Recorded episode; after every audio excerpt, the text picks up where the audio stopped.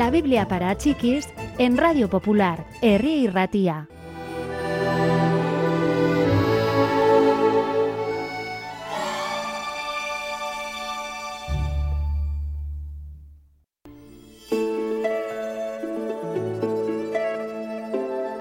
Un maestro de la fe fue a hablar con Jesús.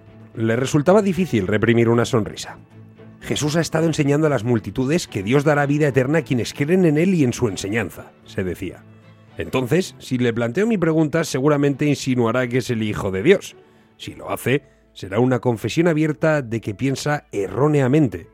Más aún, ponerse a sí mismo a la altura de Dios es una blasfemia, es un crimen grave y así lo pillaremos. Cuando llegó hasta Jesús hizo una inclinación con la cabeza, aparentando respeto.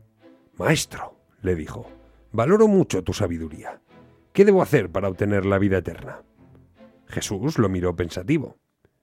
Veo que eres un maestro, dijo. ¿Qué dicen las escrituras sobre ello?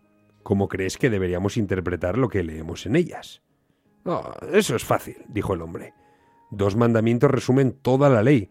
Ama al Señor tu Dios con todo tu corazón, con toda tu alma, con todas tus fuerzas y con toda tu mente.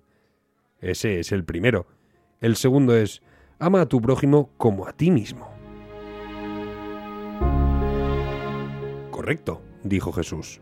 Hazlo y vivirás. El maestro de la ley se molestó mucho. Su plan no había funcionado en absoluto.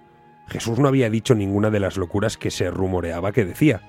Más aún había dado la impresión de que apoyaba de todo corazón la antigua ley.